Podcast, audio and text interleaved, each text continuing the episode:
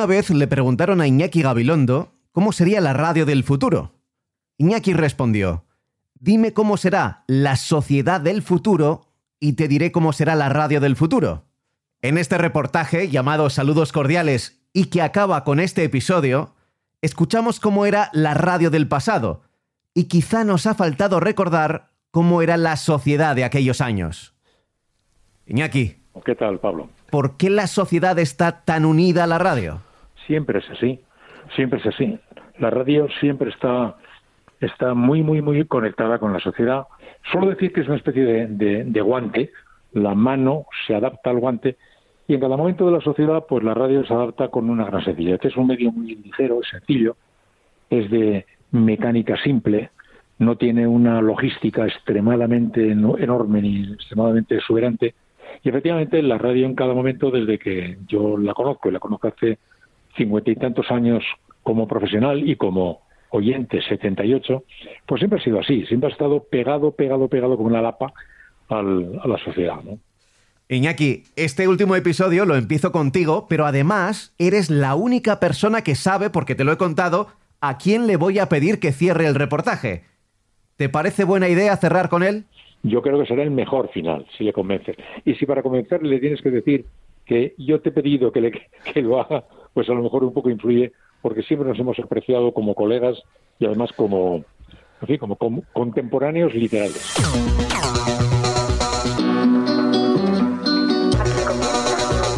Super García. Al filo de la medianoche. Saludos cordiales. Episodio 4. Queden con Dios. Cantar desde lejos. No, no sé, porque yo no soy de los que cantan mucho, ¿eh? Yo soy de los que... puta. Oye, oye, a mí no me digas hijo de puta, me cago en la hora.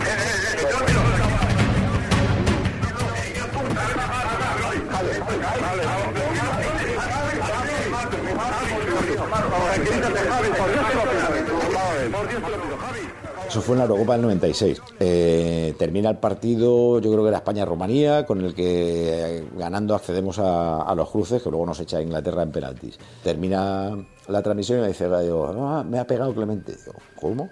Me acuerdo, el, estadio, el Land Road, los vestuarios estaban justo enfrente, o sea, yo tenía que cruzar el, campo. Pero en Eurocopa y Mundiales no te dejan ni pisar el césped, o sea, si viene algún policía. Yo no sé qué cara me verían que yo Bajé toda la tribuna de prensa, salí, al césped, crucé todo, llegué al túnel de vestuarios, me fui al vestuario español y estaba solo Amor. Y le dije, ¿dónde está Clemente? O sea, yo iba a devolverle la hostia que le había dado a Gallego, porque tampoco sabía si había sido una gran hostia o un puñetacito, pero yo me imaginé lo peor. Y, Gallego era mi amigo, mi compañero, y me dice, está lleno el autobús. Y fui hacia el autobús, pero ahí ya sí había un cordón policial y ahí ya no me dejaron entrar. Es que nos pasaban cosas, tío, que eran extraordinarias, tío, y querer pegar a un seleccionador español, que yo no le pegué, ¿eh? pero, pero que, vamos, si me lo encontré por el camino, es que lo hubiera mordido, tío. Pero ¿cómo se ocurre pegar a Gallego? luego fue que estaba entrevistando a Amor y le pegó una hostia a la mano o algo así, me parece que fue. Con Jesús Gallego no pasó nada, nada más que le eché yo de... No, era la zona mixta, ¿eh? Gallego estaba en la puerta del vestuario entrevistándole a Guillermo Amor. Y yo le dije que fuera de allí, que eh, allí era el sitio para nosotros y él dijo que él estaba haciendo una entrevista y le cogí, le quité el micrófono yo y nada más. Allí se cruzaron líneas rojas que no se debieron cruzar.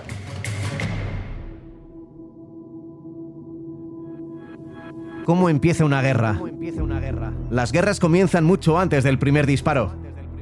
Y en este caso, ese primer disparo, que es casi de fogueo, llega en un partido de fútbol que se disputa a miles de kilómetros, en Brasil, en Maracaná. Restando menos de 22 minutos para el final la partida, para confirmación la presencia de la Copa de Italia en Lo recuerda el entonces productor del larguero, Carlos Bustillo. Digamos, el primer motivo que fue por eh, un caso que hubo entonces en un partido entre Brasil y Chile, que tuvo como protagonista al portero de Chile, Rojas.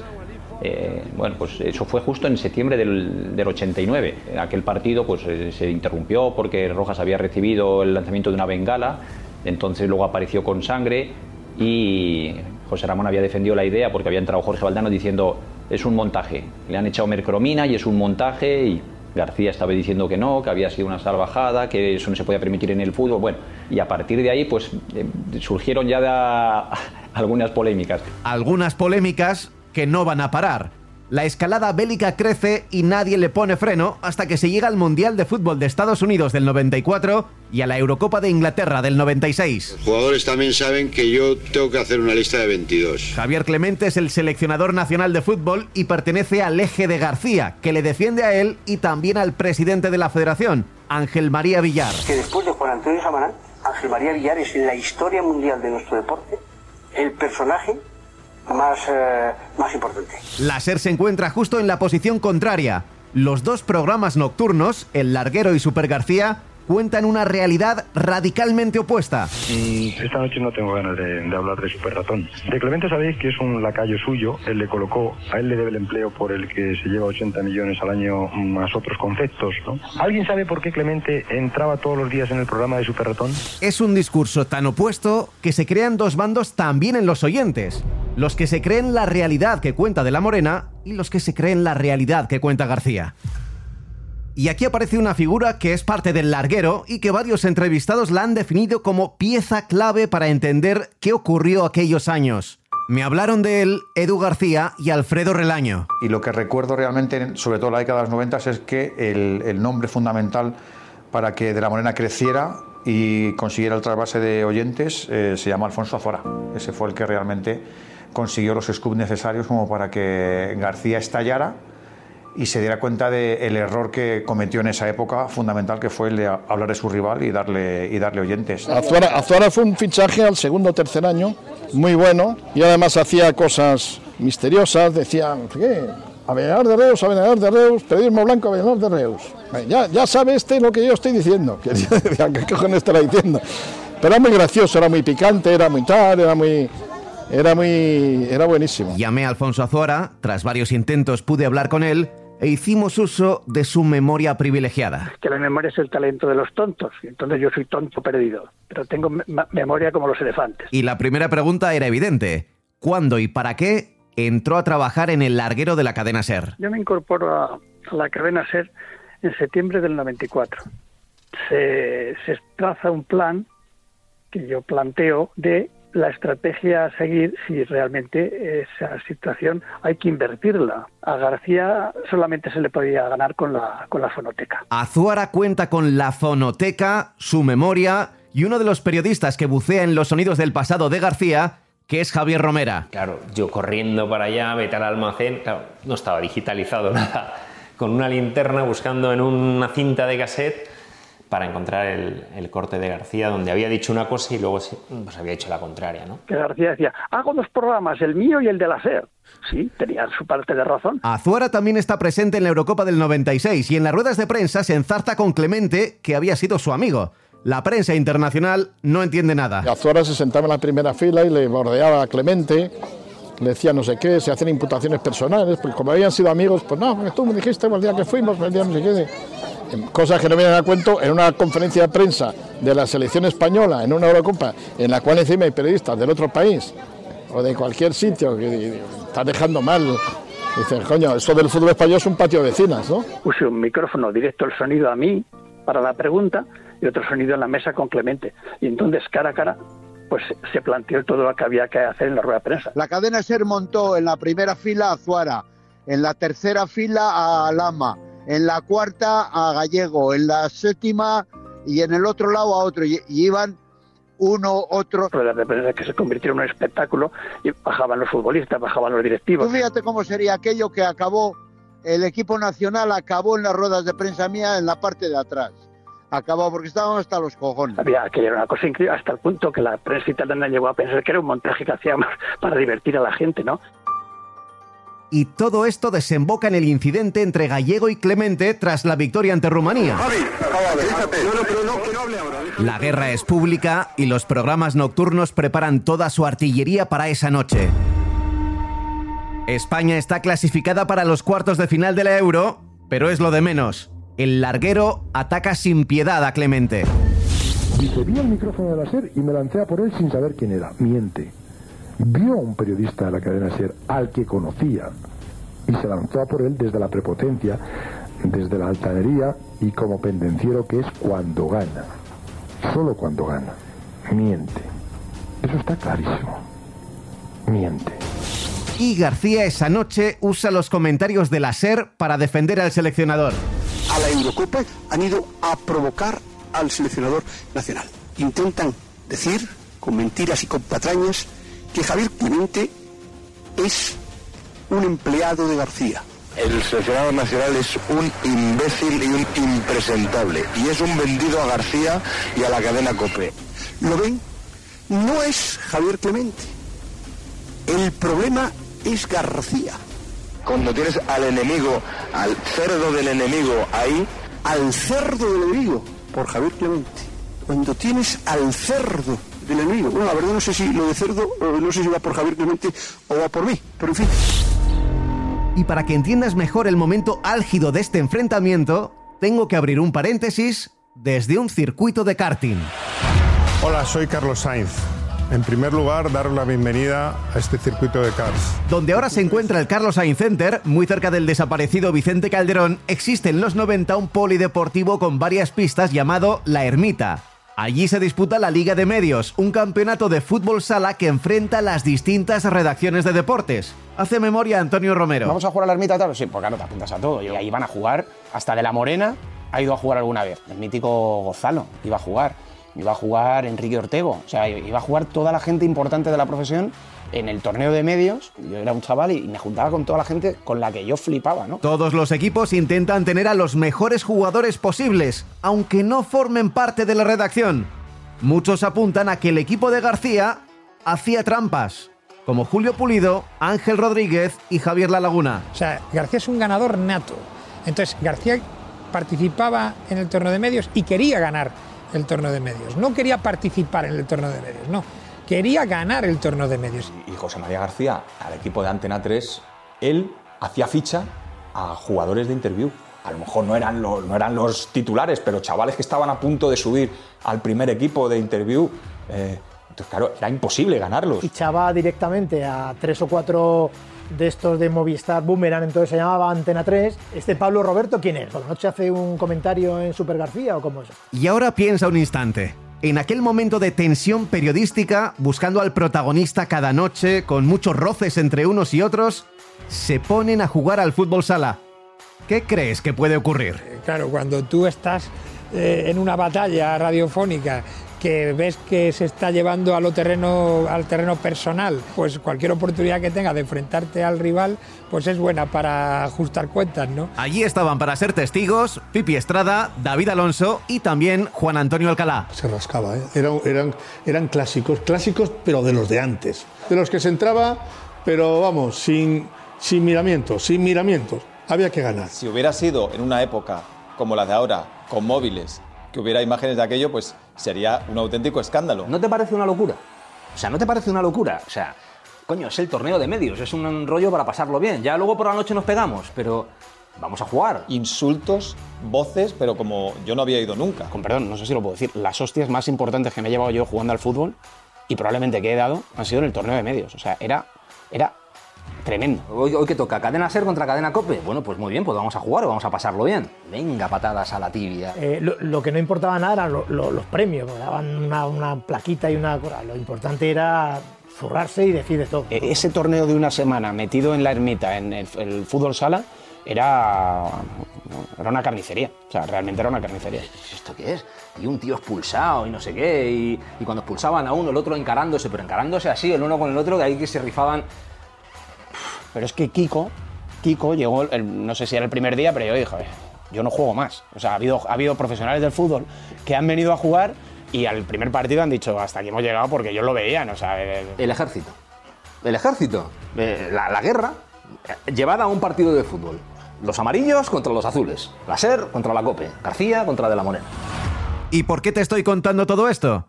Pues porque en aquellos partidos intensos había incidentes, como uno en el mes de abril entre los equipos de la SER y Canal Plus. Un incidente que había quedado ya en el olvido hasta que José María García lo recupera aquella noche de Eurocopa. se disputa un torneo de fútbol sala para medios de comunicación. Este año eh, quiso el sorteo que en el mismo grupo se enfrentaran la cadena serie Canal Plus, el Imperio frente a frente. El partido terminó con empate a tres. Les voy a leer el acta del encuentro. Incidentes a lo largo del partido. Descalificado el jugador número 10, Francisco González, del equipo Cadena Ser, por decirle a un compañero suyo al cual yo estaba amonestando, escribe el árbitro, cágate en su puta madre. Un contenido de, de Super García esa noche, el lío que había habido en el torneo de medios para que quedara en evidencia lo que allí había pasado y se enterara todo el mundo. Para nosotros era un privilegio que lo leyera, porque eso es que le hacíamos daño. O sea, que García se, se bajara de su púlpito para leer un acta de un partido de, de periodistas demostraba que nos tenía miedo y que él no era tonto. Descalificado el entrenador del equipo de la cadena Ser, Manolo Lama, por dos tarjetas amarillas. La primera por protestar una decisión mía y la segunda por introducirse hasta el centro del campo para protestar. Una vez descalificado, le tuve que echar en 12 ocasiones. Bueno, realmente Lama es que siempre le ha gustado ser muy tocapelotas. Y cuando había una, una pelea o algo, pues eh, claro, él estaba el primero para defender a su equipo, a sus jugadores y todo. Pero aquel día se nos fue de las manos a todos, a todos. El jugador número 10, Francisco González del equipo Cadena Ser, una vez descalificado me dijo, como perdamos este partido, te espero fuera. Lo escuché y luego jugando con la gente, jugando con todos, la entendí. O sea, eh, era verídica. El comité de competición castigó al señor González con siete partidos y al señor Lama con dos. Que ustedes, que prendas tiene allí el, el, tal Paco González este que le ha dicho al árbitro no sé qué, y barbaridades. Este es el director de un programa deportivo, este es el director que pide y que insulta al seleccionador nacional. En un partido a mí me echan y yo digo unas barbaridades que me quedo a gusto. Y día por la noche lee el acta del partido García. Yo me descojonaba. Digo, ojalá que todo lo que tengan contra mí en la vida sea un acta de un partido pachanguero de medios de comunicación. Pero vamos, decíamos burradas también. O sea, que al fútbol se juega para ganar. Y lo más sorprendente es que todo queda ahí. Esa guerra que escuchad ahora parece un lío descomunal, en realidad se diluye al día siguiente, no tiene consecuencias en el tiempo. Simplemente los oyentes eligen. Y entre el Mundial 94 y la Eurocopa 96 ocurre algo importante. García deja de ser líder por primera vez en más de dos décadas. El larguero lo adelanta en audiencia. Desde el año 93 se puede decir que el programa de José Ramón de la Morena es ya un fenómeno social, que tiene un termómetro muy claro.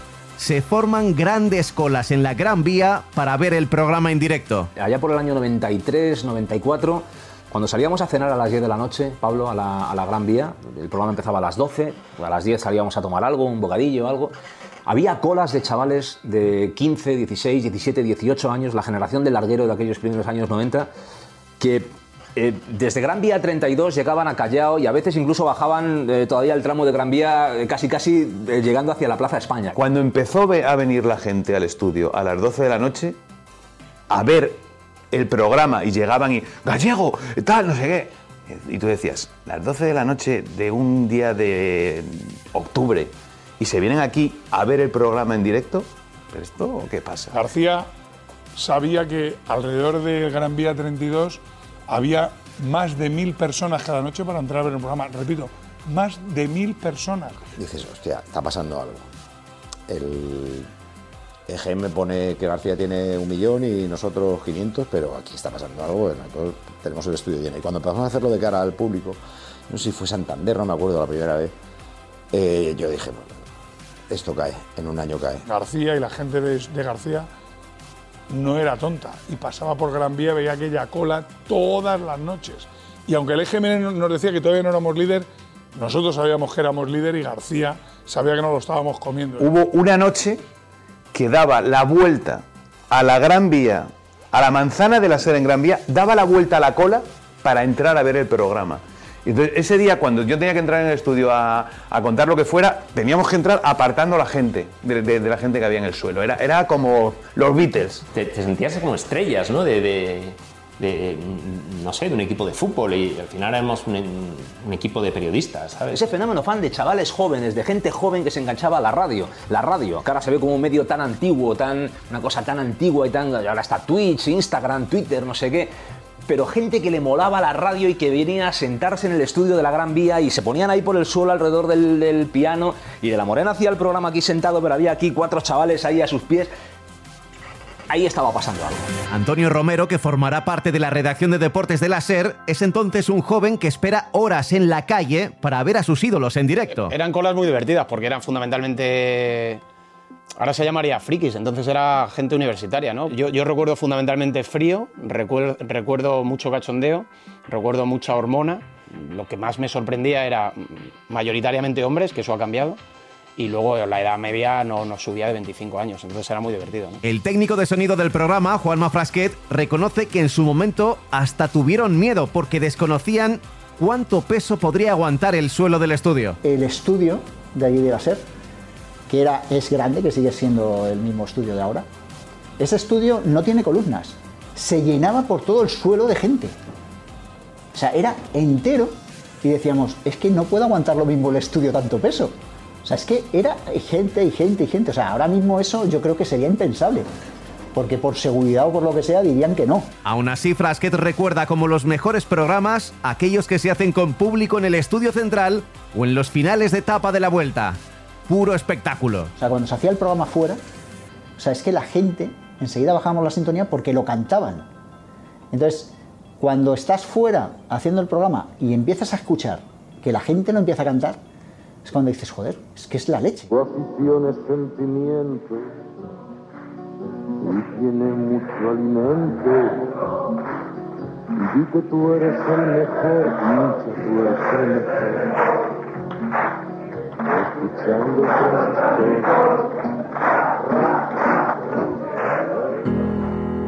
García no es ajeno a este fenómeno. Pregunta cuánta gente hay en el programa de la competencia, si tiene ambiente. Y Julio Pulido, su productor, le engaña. Recuerdo que García, cuando yo le pasaba las notas, y hay mucha gente y tal. Y yo le decía, porque no quería en ese momento, eh, digo, joder, si le digo ahora mismo que esto está a reventar y que suena aquí, ra, ra, ra, y tal, el programa que va a hacer se me va a hundir. Entonces yo le decía, no, no, no se oye tanto, tal. Y se oía que, vamos, increíble. Pero yo, eh, mira, eso nunca lo hablé con García. Le engañaba un poco, eh, pero claro, me imagino que luego cuando eh, fuera para casa escuchando y oyera el ruido diría, el pulido este, que no había gente. Se palpa en el ambiente y en abril de 1995 el Estudio General de Medios da por primera vez el liderazgo de la medianoche al larguero. Habría que colocarse en abril de 1995 para entender qué significaba que aquella panda de locos y aquella apuesta que había hecho un poco, no sé si a la desesperada o no, la cadena SER, Augusto del Cáder por de la Morena, le quitaban el liderazgo histórico a, a García, ¿no? Historia de la radio. Azuara me reconoce que era el objetivo soñado por toda la redacción, pero también la causa de su salida del programa al no cumplir con lo acordado. José Ramón lo resumió con una frase que decía que la SER me lo dio, la SER me lo quitó. Pero yo tenía un fijo de, contrato y luego establecí la diferencia que había entre lo que la SER quería pagarme y lo que yo aspiraba, lo reducimos a un, a un contrato en el que decía que si durante el periodo de vigencia de mi contrato se consigue el liderazgo, yo cobro ese dinero. Y cuando llega al final de temporada, ese bonus no se hace, no se hace efectivo. Quiero decirte que esto es lo de lo del cerdo y la gallina, ¿sabes, no? En la, en, en la, en la tortilla de jamón, la gallina participa y el cerdo se compromete. ¿Qué te parece? García sufre el golpe, aunque sigue trabajando sin descanso para recuperar un liderato que nunca más logrará. A su lado, su mano derecha, se llama Almudena Pérez, su secretaria durante más de 10 años. Me reuní con ella sabiendo, como bien me recordó, que no me iba a contar ningún secreto. Secretaria, viene de secreto. Pero estaba seguro que algún detalle poco conocido me podría aportar. Como por ejemplo que al despacho de García seguían llegando decenas de cartas con peticiones de todo tipo. Eso era cada día, no te lo puedes imaginar. Pidiendo, eh, bueno, desde un piso que gracias al padre Gago de la COPE, pues le conseguimos una, una vivienda, una familia. Porque él me decía, venga, dale, hazlo, ¿no? Eh, gente que quiero estudiar, quiero todo tipo de cosas, todo, o sea, in- inimaginable. Eso era mm, cada día habría, había decenas de cartas. Y Almudena recuerda un caso concreto muy especial. Llegó un fax de, de una chica eh, cooperante en Honduras, está en un barrio de, de Tegucigalpa, donde eh, los niños inhalan pegamento. Y entonces, para ayudarles a evitar esto, ellos estaban generando el deporte sobre todo y, decía que les encantaba y que como no tenían balones, lo hacían de telas viejas. Entonces eh, llegó García y se lo enseñé y le dije, ¿podemos ayudarla? Y dijo, "Mm, ponme con... Y empezó a llamar a todos los presidentes de, de los equipos, los llamó, empezaron a venirnos material deportivo como no te puedes imaginar y todo llegó y fue, creo que fue absolutamente maravilloso. Esas son las cosas que García hacía, montones, ¿eh? Y que nunca se han sabido, ni nunca él las va a contar. Lo que no es ningún secreto es que García tiene contacto estrecho con el rey Juan Carlos. No abusa de su confianza, pero sabe usarlo en los momentos precisos, como por ejemplo cuando Miguel Indurain gana su quinto tour consecutivo en 1995. Hace memoria Agustín Castellote. y me dice, ¿te vas a París y tienes a Indurain? Digo, que no se puede, joder, que, va a decir que si yo tengo al rey, tú tienes a Indurain. Digo, hombre, eh, si tú, pero ¿cómo vas a tener al rey? Yo me encargo del rey y tú te encargas de Indurain. Ya estaban allí todos los de la SER. Me ve Miguel y me dice, desde lejos me dice, no voy a hablar con nadie, a mí no me metáis en jaleos, que no voy a hablar con nadie. Y digo, oye Miguel, eh, mira, que es que, que es que va a estar el rey y quiere hablar contigo. ¿Eh? Sí, sí. Dice, júramelo. Digo, te doy mi palabra de honor de que va a estar el rey. Dice, bueno, vamos a ver. A las 12 de la noche, si está el rey, me levantas el dedo y yo voy.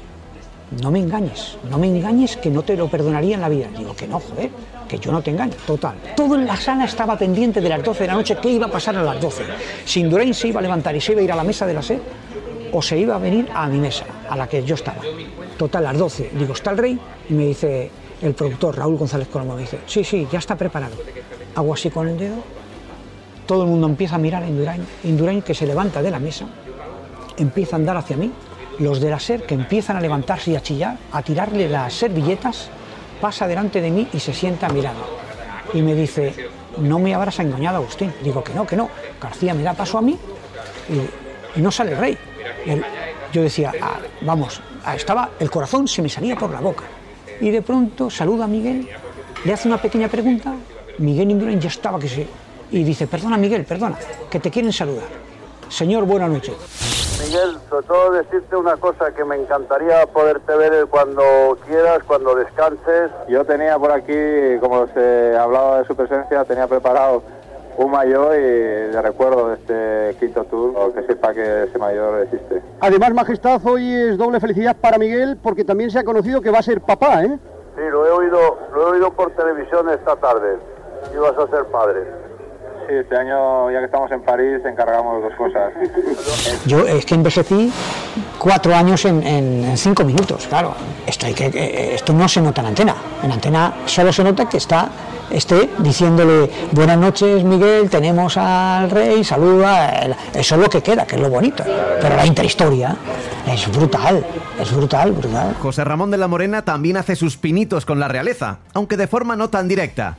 Hay rumores de que la infanta Cristina sale con un jugador del Barça de balonmano, con Iñaki Urdangarín.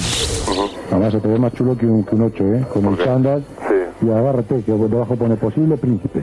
Imagínate, ¿quién iba a decir que un jugador de balonmano iba a aparecer ahí, no? Hombre, bueno, pues mira, luego pone balonmano nuevo de Porterrey.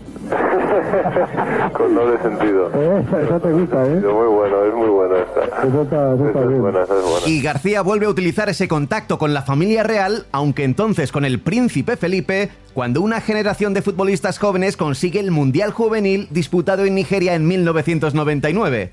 Aunque esta vez las cosas no salen como estaban previstas. Ganaron el Mundial los Casillas, Aranzubía, Xavi, eh, Fran Yeste, bueno, un montón de bueno, grandísimos jugadores. Vamos a llamar al príncipe. Hacemos la gestión. Vale, el príncipe en directo con nosotros. Alteza, muy buenas tardes. Buenas tardes, José María. Emocionado, ¿verdad? Sí, no, ha sido espectacular. Yo Se mete en el vestuario después de ganar con la fiesta y ahí estaban en el vestuario cantando y bailando todos los jugadores. Y teníamos también a los familiares de todos los jugadores, la madre, la hermana, el primo, el tío, el cuñado, eh, todos los jugadores ahí. ¿Y qué hacemos? Que no salen. Oye, y nada, bailando en la fiesta y que no salían del vestuario. Y el príncipe en directo. emocionado de ver a estos chicos eh, ganar el Y Mundial. no se le ocurre otra cosa a este jodido que decir, bueno, que le pregunten cosas a los familiares. El máximo goleador es un galleguito de Redondela que está jugando en, en Soria y la madre está emocionada en, en Redondela. Eh, ¿Quería usted felicitar a alguno de los padres de nuestros internacionales? Doña Agustina es la madre del máximo goleador del Mundial. Doña Agustina. Sí. Ah, Doña Agustina. Sí, sí. Su Alteza, el príncipe Don Felipe, te escucha, Agustina. Vale, gracias. Sí. Hola, Alteza. Buenas tardes. Buenas tardes, ¿qué tal? Bueno, felicitarla también porque este triunfo de, de Pablo y de toda la selección es un triunfo de España y yo creo que este debemos... La madre de Casillas, el primo de Xavi, el tío del otro preguntándole al príncipe, a mí llamándome la Casa Real, pero ¿cómo se os ocurre esto? Pero estáis locos. Alteza, yo no sé si estamos abusando excesivamente eh, de su Alteza. Es que tengo otra llamada aquí que estaba esperando, pero, pero, Eh, pero bueno, sí. Si lo permite, tenemos en Logroño a uno que ha hecho también posible esto. Alvarito. Hola, buenas. El príncipe Don Felipe. Buenas tardes, Alteza. ¿Qué tal, Álvaro? ¿Cómo estás? Me imagino que... Más de 30 minutos el príncipe contestando a las preguntas que le hacía el otro en la Casa Real poniendo, me dijeron de todo. Y García era feliz, era más feliz que, que si hubiera tenido, que cuando tuvo luego los jugadores. Eso a mí no se me hubiera ocurrido en la vida. Yo le hubiera dicho, eh, señor, ¿puede esperar usted 20 minutos a que salgan los jugadores porque están de fiesta? Le llamamos en 20 minutos para no hacer esperar. No, este no. Este tenía la presa y dijo, que hable con las familiares de los jugadores. Y ahí el príncipe hablando con los familiares de los jugadores. Ese es García. Cuando se acerca el año 2000, José María García se aleja en audiencia del larguero. Cada vez parece más claro que va a ser imposible volver a ser líder en la COPE. Toca cambiar de dial. Este domingo, Zaragoza Real Madrid en Radio Estadio. Dirige José María García. Onda Cero. Mucho más. Un conglomerado de medios, impulsados por el gobierno de José María Aznar, se unen para intentar compensar la fuerza mediática del grupo Prisa. Ahí está Antena 3 Televisión, Vía Digital y también Onda Cero. García se convierte en el presidente de Telefónica Sport. Hoy este tipo es presidente de Telefónica Sport. Dos mil millones cobra este gacho al año por ser segundo en audiencia en la radio. Y el señor de la Morena tiene 1.363.000 en hora y media. ¿cómo es posible si este tío pequeñito y ya mayor, con 495.000 oyentes, cobra 2.000? Joder, yo, más joven, más alto, y con 1.277.000, pues tendría que cobrar 6.000. García se da cuenta desde el principio que la cosa no funciona. No se cumple con lo que le han prometido y a pesar de su cargo de presidente no tiene el poder que creía. Y lo que es peor, la audiencia no le acompaña. Empieza una batalla contra el nuevo presidente del Real Madrid, Florentino Pérez, por el farragoso tema de la venta de los terrenos de la ciudad deportiva. Y el larguero todavía se distancia más. Atención y ojo al dato. Lo que quiere Florentino Pérez roza abiertamente en la delincuencia. Aún así, con todo en contra, en Onda Cero dirige uno de sus programas más recordados. Noche del 12 al 13 de julio de 2001. Super García en Onda Cero. José María García. Muy buenas noches, saludos. Me temo que el programa de esta noche va a ser absolutamente atípico. Como ustedes saben, Iberia ha suspendido todos sus vuelos desde esta medianoche.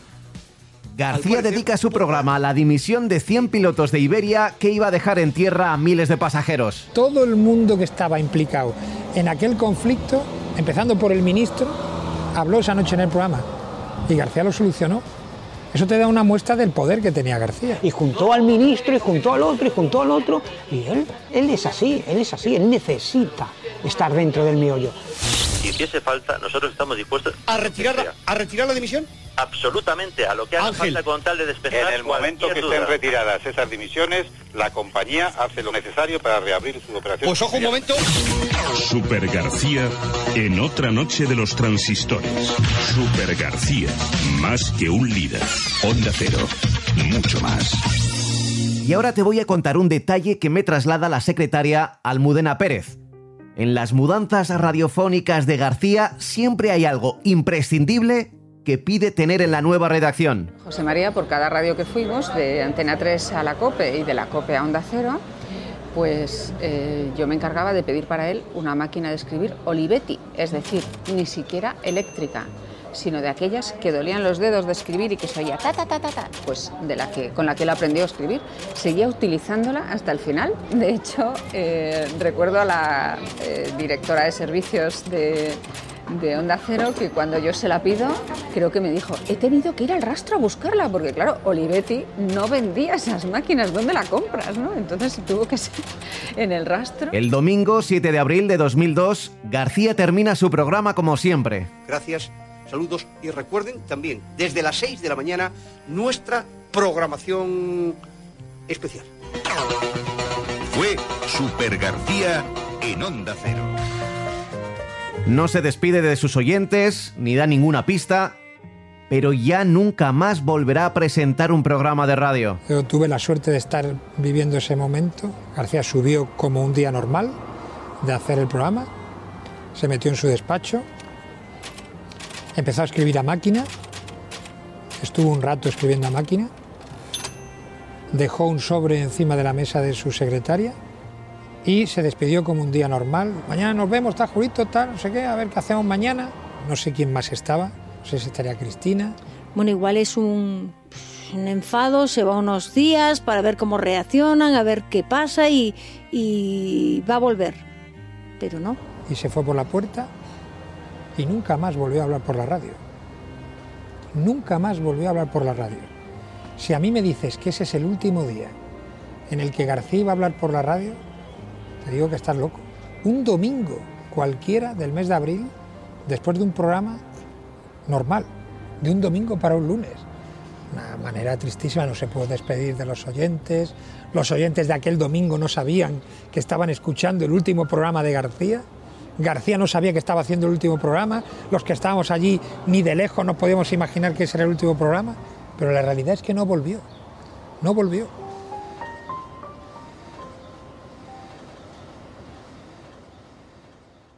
José Ramón de la Morena desde entonces se queda sin rival en la medianoche deportiva. Ni José Antonio Avellana en Cope, ni los sustitutos de García en Onda Cero consiguen acercarse. Pero falta algo. Falta el duelo. De la Morena, seguro que vivió el día más feliz de su vida cuando García lo dejó. Tiempo después, no sé si años o meses, se ha dado cuenta que ese fue su principio del fin. Se acabó, se acabó de la Morena, se acabó la batalla, se acabó la guerra. Curiosamente, el 30 de junio de 2021, 19 años después del adiós de García, De la Morena también se despide en Onda Cero.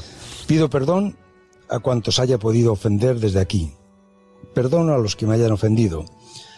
El recuerdo eterno para los que estuvieron y que ya no están y que los echo de menos. Y para ti, una y mil veces más mi agradecimiento por haber estado ahí, aunque haya sido una sola vez siquiera. La radio dice así adiós a una rivalidad histórica.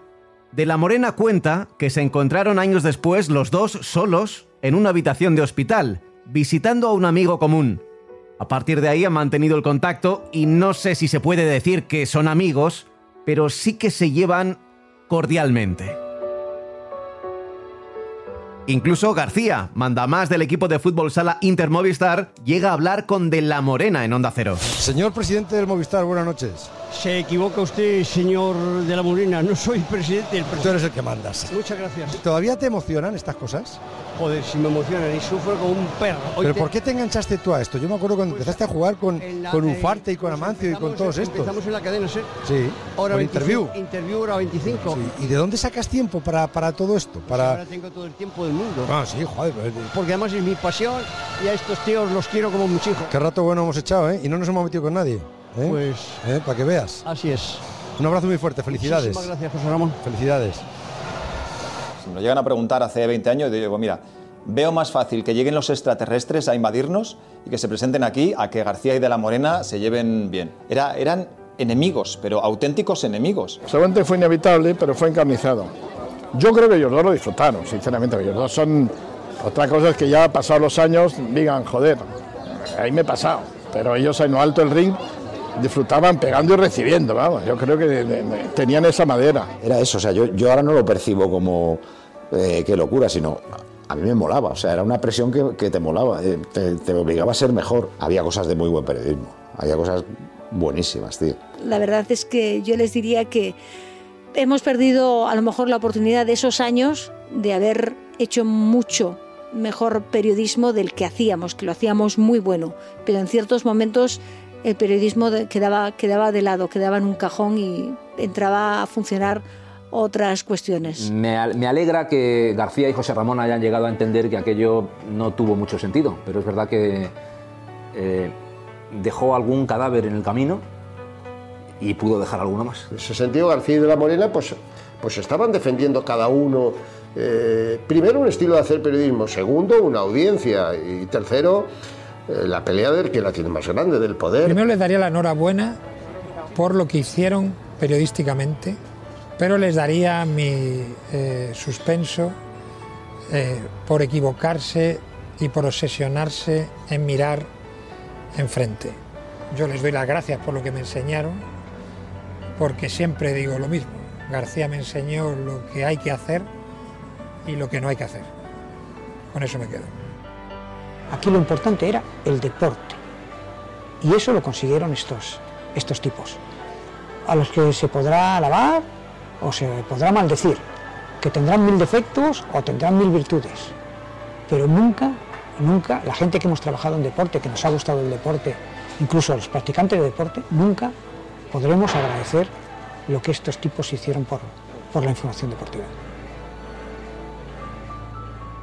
Se dijeron de todo durante años y pelearon periodísticamente por ser el único rey de la noche. Y años después, todo aquello se lo llevó el tiempo.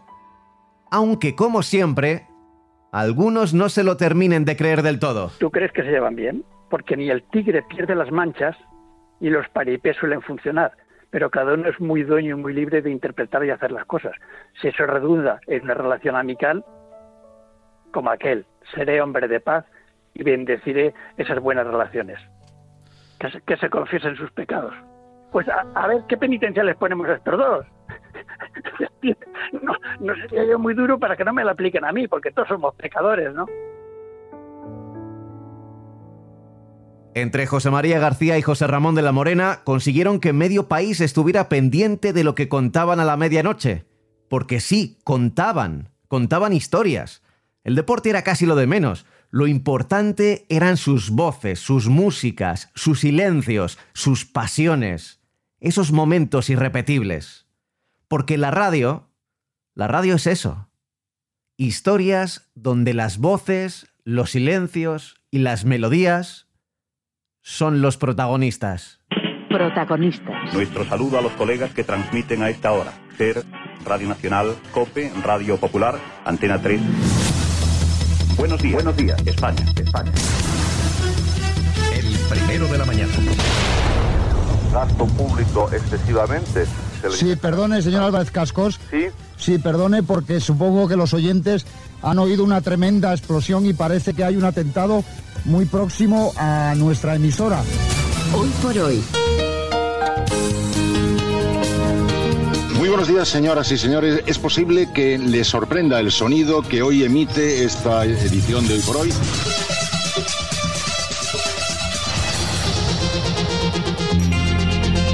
Y creo que tenemos de nuevo en línea a José, uno de los atracadores que armado con una escopeta mantiene retenidas hasta seis personas. José, ¿no te decides a, a dejar esa escopeta y salir? No. Esto es. ¡Viva la gente! Hora 25. ETA anuncia una tregua indefinida en un comunicado que ha remitido al periódico Euskadi Información. De estrellas. No la vean. Alguna televisión la comprará y al poner anuncios por en medio será mucho más divertida y entretenida gracias a los anuncios. Hola, hola, hola, un cordial saludo. Como siempre, feliz, tu amigo Joaquín Luqui, JLNFM. Pedro. Hola, buenas noches. ¿Cómo estás? Pues nada, por aquí, por bien. ¿Por aquí, por aquí, por dónde?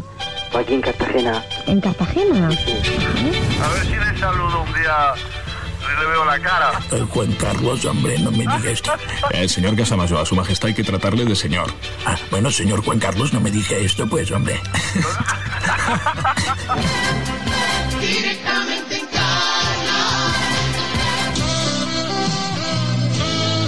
¿Cómo es posible que nadie llame para decir cómo le gustaría despedirse? Llamarán al final.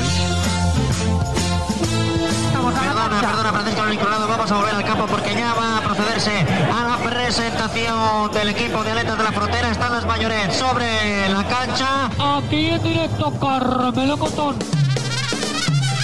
Bienvenidos, bienvenidas al repaso a la nueva lista de los 40 principales en este 26 de octubre de 1996.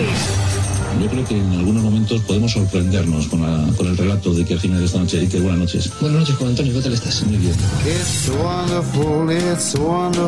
José María Aznar, bienvenido. Muchísimas gracias por estar aquí con nosotros hoy. No van a hacer las cosas a gusto de todos. Al menos a los que estamos aquí, a los que hacemos el programa de las coplas, nos vuelve loco esto. Nos vuelve loco. Mira, mira, mira, mira. Hola, buenos días, muy buenos días. 7 de la mañana, Radio Minuto, desde donde te damos la bienvenida a la jungla.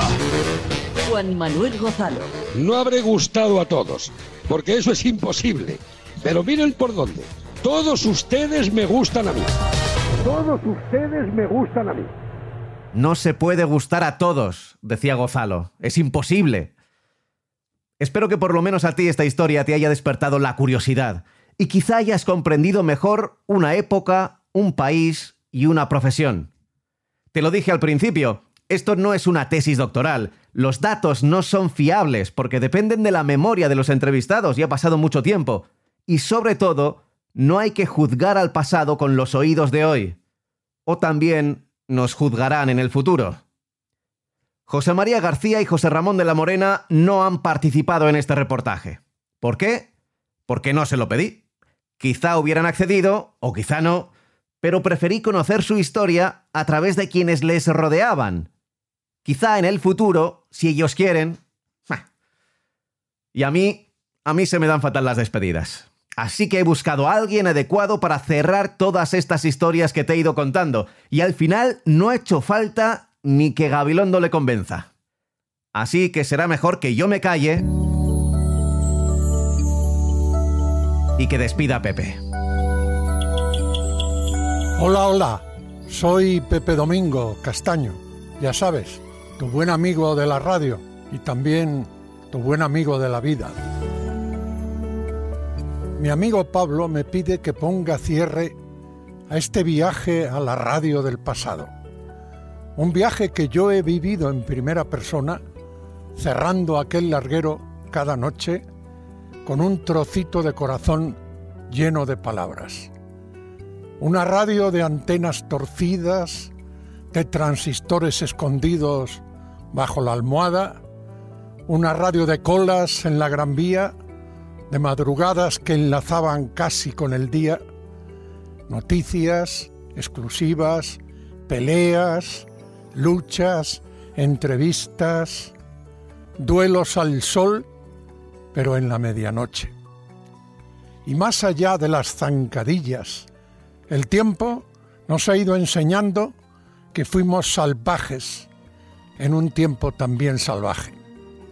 Porque en aquellas noches, sin que sirva de disculpa, simplemente contaban y contábamos la vida. Siempre la vida.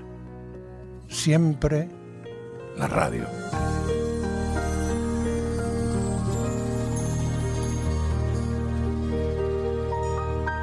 Saludos cordiales. Queden con Dios.